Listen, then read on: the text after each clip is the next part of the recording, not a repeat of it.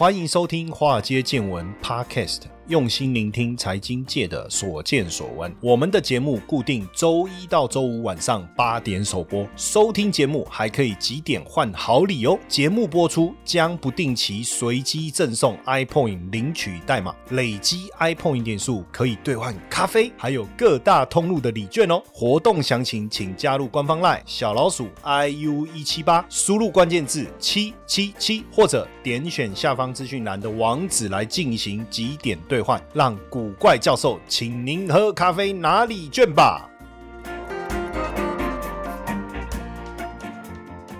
股票市场千奇百怪，见怪不怪。大家好，我是古怪教授谢承彦。最近呢，IMF 呢出来示警啊，金融动荡。哦，下修了这个经济成长率哦。这 IMF 是国际货币基金啊，International Monetary Fund，骂 monitor。哎，怎么我讲英文最后变成在骂脏话？这怎么一回事呢？哦，那下调了今明两年的全球经济展望了哦。为什么？为什么要下调？因为升息让经济活动降温。实际上哦，你去想一下啊，升息会不会让经济活动降温？我我讲三块好了，三个部分好了。呃，如果持续的升息，对于你借钱买房子这个意愿会。增加还是减少？如果持续的升息，你那个刷卡消费、分期循环信用的意愿会增加还是减少？如果持续升息，企业融资的意愿会增加还是减少？我相信以上三个的答案都是减少。所以 IMF 为什么会这样讲啊？当然，当他在这次的世界经济展望的报告当中特别提到美国的这个银行倒闭啊、瑞士信贷的问题啊，即便即便目前政府的政策算是强而有力的抑制了银行体系风险的蔓延，但是通膨居高不下，跟俄乌战争的溢出效应，哎，大家别忘了，俄乌战争过来怕呢，怕卡金嘛过来怕，这普丁哦现在就要求哎，对不对？哦，我不怕了，我不怕讲他了，对不对？哦，怎么样？来啊，针对我啊，不要对我的家人呐，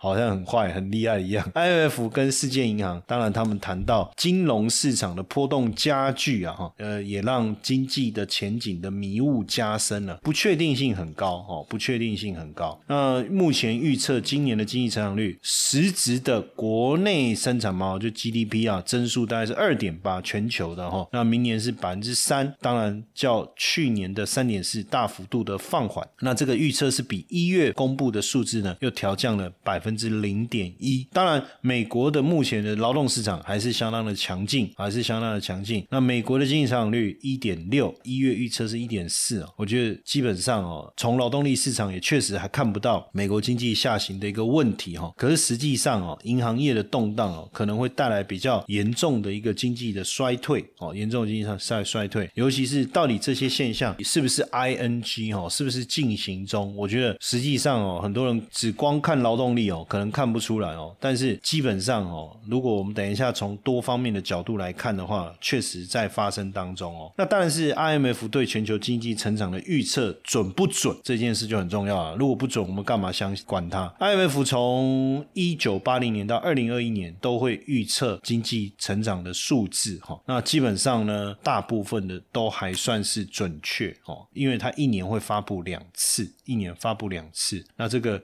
预测的结果跟实际的状况呢都不会差太多哈，都不会差太多，所以看起来还是可以参考了哈。那当然，他刚才谈到的这个物价的部分哦，光我们自己哈，主计处公布三月份的消费者物价指数年增率是二点三五哈，涨幅虽然较二月缓哦，不过。十七项民生物资的涨幅扩大，应该是很有感。鸡蛋涨了十七趴，月涨十七趴，年涨二十六趴，就跟去年同期相比是涨了二十六趴，跟上个月比又涨了十七，跟前一个月比又涨了十七趴。所以你说有没有这个食物通膨的问题？一定有。台湾的鸡蛋最近几个月又贵又难买哦，业者也好，消费者也好，大家都苦不堪言。这个叫淡淡的哀伤啊！哈，哦，淡淡，每次看到这个淡淡的哀伤，我就我就觉得蛮有有趣的，忍不住就会想到有的没有的哈。那美国的鸡蛋呢？二零二一年十二月到二零二二年十二月涨了六成，所以很多呃有包含有蛋的一些经典的早餐哦，三明治啦，其实都涨非常多。像这个这个曼哈顿的餐厅业者也说，他们的食不止鸡蛋哦，食物成本大概都涨了三四成，都涨了三四成，而且因为这样的情况下，呃，利润变得相当相当低，所以美国民众现在兴起一股养鸡的运动。这个以前以前我年轻的时候，好像也曾经有一波养鸡潮，但是那个鸡是那个那个一个玩具的那个鸡。现在我们讲的是养真的鸡哈，就是鼓励大家哦，就是把鸡带回家饲养啊，那生的蛋就是自己的。那你的鸡从哪里来，就跟农场来租吧哦，那这样对农场来讲也好了，反正我就不用再去管那些电力啊、饲料啊、时间呐，然后鸡舍啊，反正你就付我租金。那这样自己回家养鸡，然后那个蛋就自己吃，好，也许成本应该也能够能够降下来哈。那甚至这个最近墨西哥哈，既然就是走私，以前我们都走私那个毒品，对不对哈？那现在墨西哥既然在走私那个鸡蛋哈，从墨西哥带到美国了，那你公务喊吗？不喊嘛哈？那这个缺蛋的问题当然蔓延了哈，包括早餐价格的上升，尤其是在英国哈，这个不止面对蛋价的上涨哦，还包括蔬菜水果哦也缺乏，甚至这个在英国最大的连锁超市啊，Tesco 寄出了限购令哦，不止限购鸡蛋哦，还限购番茄啦、黄瓜啦、青椒这些哈。那所以你会发现哦，就是确实物价在持续的攀升当中，尤其是这个英式早餐的价格飙升到三十五英镑哦，这个很很夸张哎，一千多块台币吃一顿早餐，那我可以去吃吃到饱，吃到吐了呢。确实哈，就是香港也是这样哦，变成现在香港在主打那个外卖的平价饭盒，可是这个平价饭盒我一看也不便宜耶，三十到五十块啊。但是这种平价饭盒呢，只有一饭两菜或一饭三三菜，没有主食，就是比如说鸡腿啊什么这些。既然要这么贵哦，太看太吓人了吧？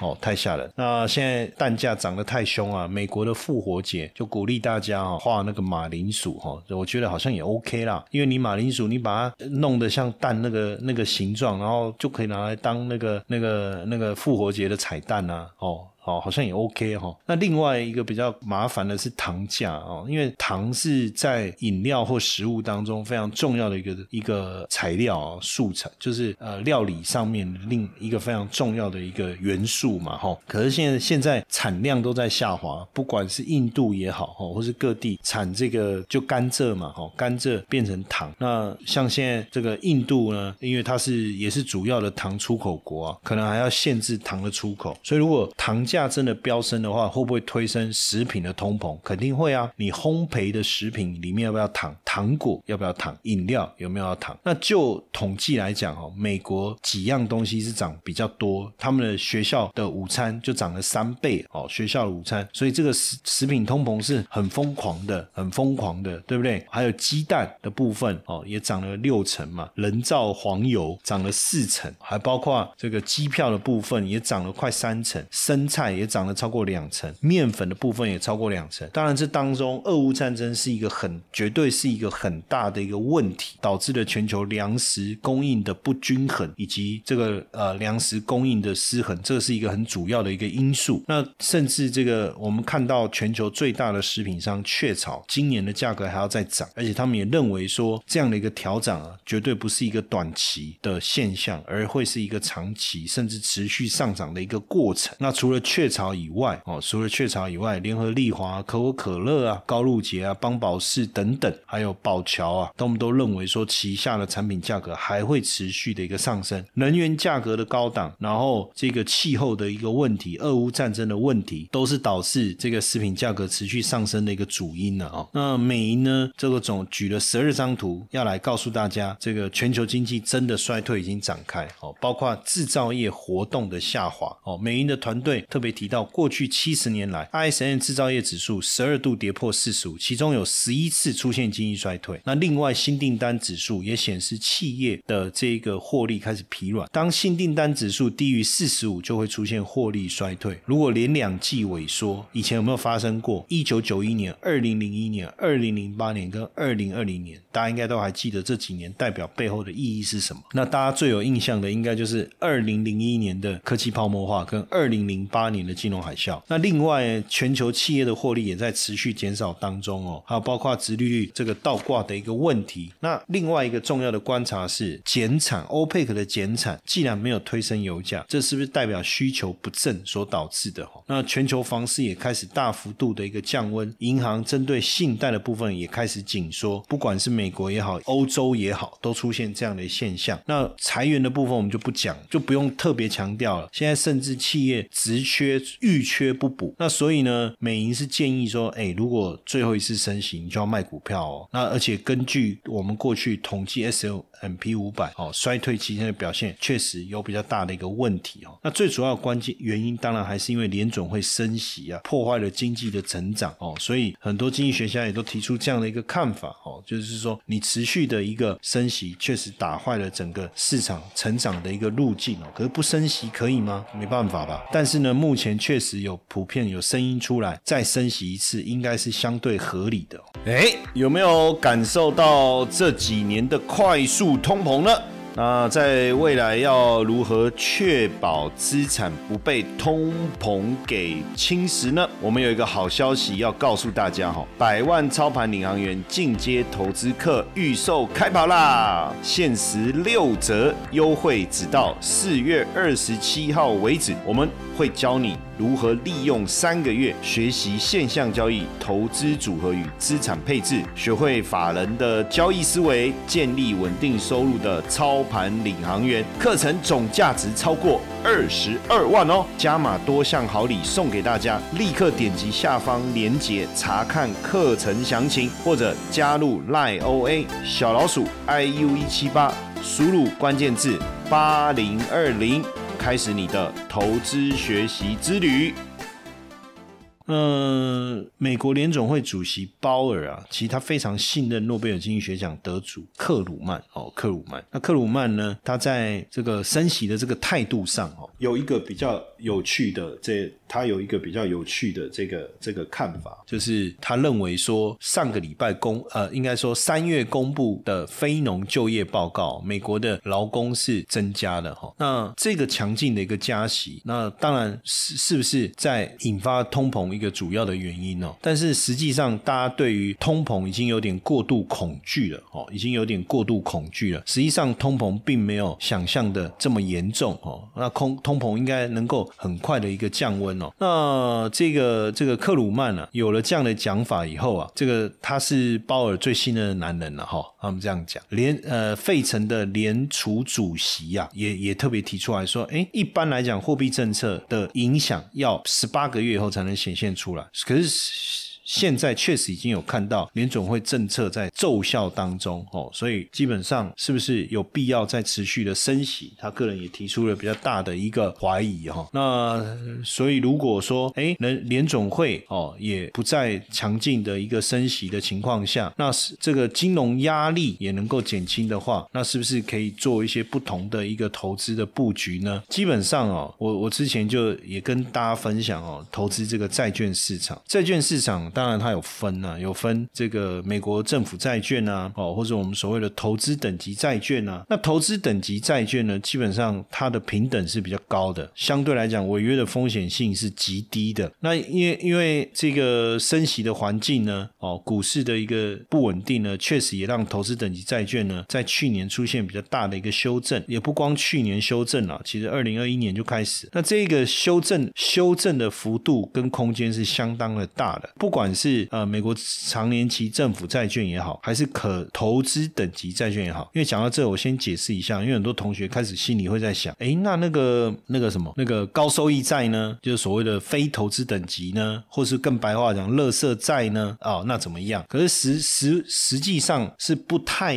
相同的哦，因为呢，呃，美国政府债券也好，投资等级债券也好，都是违约率极低哦。我我现在自从有银行倒闭以后，我也不敢跟各位讲。百分之百这件事，但是违约率极低。那极低是多低呢？哦，可能连百分之一都不到。那在这样的一个情况下，当然你要掌握那个投资的时机点跟利息之间的一个关联性，相对来讲也明确而且容易。因为毕竟，呃，假设五月份是最后一次升息，那未来利息不会更高嘛？要么持平，要么更低嘛？那这样当然对长年期的政府债券或是投资等级债券就变得非常非常有利。因为呢，这些债券的价格以美国政府公债好了，它是真的单纯的跟利率成反向。那投资等级债券当然还跟景气有一些关系哦。那非投资等级债券跟景气的关联度就特别特别的高。那所以当然也有人认为说，呃，有人提出来说，哎，老师，那这样子这个高收益债券不是应该也有机会上涨吗？也没错哦，也没错，因为现在刚好出现一个这个三合一的。绝佳买点，什么叫三合一绝佳买点？美国政府公债、投资等级债券、高收益债券等等，都出现大幅度修正过后的好买点哦，这个就是比较大的差别。但是我个人的会还是会认为，美国政府债券或投资等级债券整体的长期的可持有性比较好，可持有性比较好。那所以像这几年降息前后啊，债市的表现怎么样哦？像以降息前三个月来讲，大部分的债券有涨有跌，一个月前就开始涨，就是降息前一个月，通常债券就开始微幅的上涨。那过了一个月以后，涨幅就开始扩大哦，涨幅扩大。那三个月以后普普遍来讲都能够涨五到五五到六趴，半年后有机会，尤其是投资等级债券有机会涨到一成。那一年后大概在十六。趴左右，那非投资等级债券呢？当然，它的表现在。